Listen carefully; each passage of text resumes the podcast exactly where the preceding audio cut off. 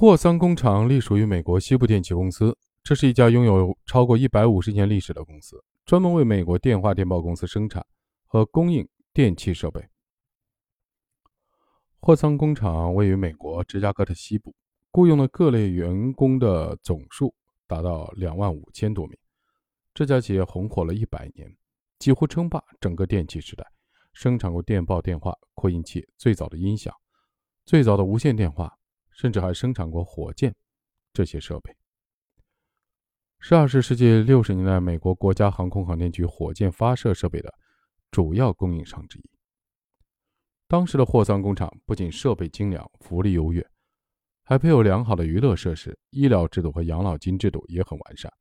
虽然有这么好的条件，工人们却依然愤愤不平，工厂的生产效率也不理想。为了找出原因，霍桑工厂董事会花重金。从哈佛大学聘请专家团队进驻工厂，开展一项为期八年的实验研究。霍桑工厂的董事会希望找出影响工人生产效率的因素，于是研究人员设计了一套系列实验，分别研究厂房的光照强度、工资报酬、福利待遇、工作时间和休息时间的比例等因素对工人生产效率的影响。研究人员先做了关于光照强度的实验，他们把负责装配电话线的女工作为受试者。把他们分为实验组和对照组，让他们分别在光照情况不同的两个房间做相同的工作。对照组女工所在的房间的光照强度始终不变，实验组女工所在的房间的照明条件则不断变化。结果显示，无论实验组的光照强度是增强还是减弱，亦或对照组那样保持不变，实验组女工的生产效率都比对照组女工要高。接下来。研究人员研究了工资报酬、工作时间和休息时间的比例等因素对生产效率的影响。他们做出了种种的尝试，比如把原本的集体的工资制改为个人计件工资制，上午和下午各增加一次时长五分钟的休息，提供茶点等等。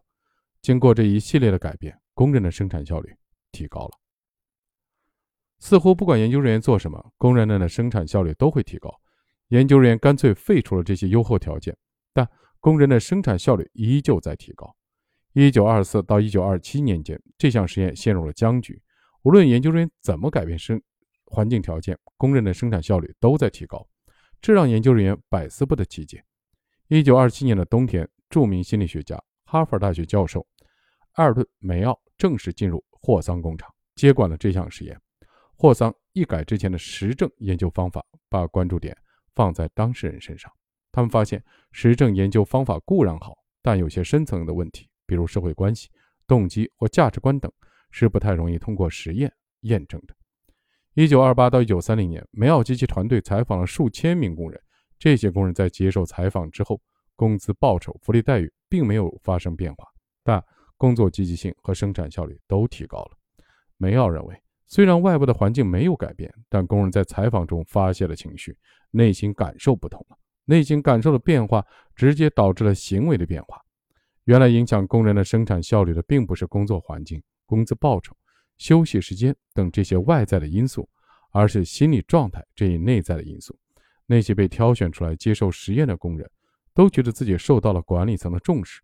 而且他们还得到了工厂里其他工人的关注。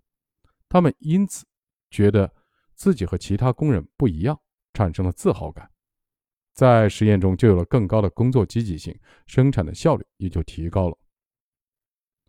在西方心理学界，梅奥是公认的工业心理学和管理心理学先驱。他让人们知道，人不应该只是机器的延伸，每一个劳动者都应该被看见、被尊重。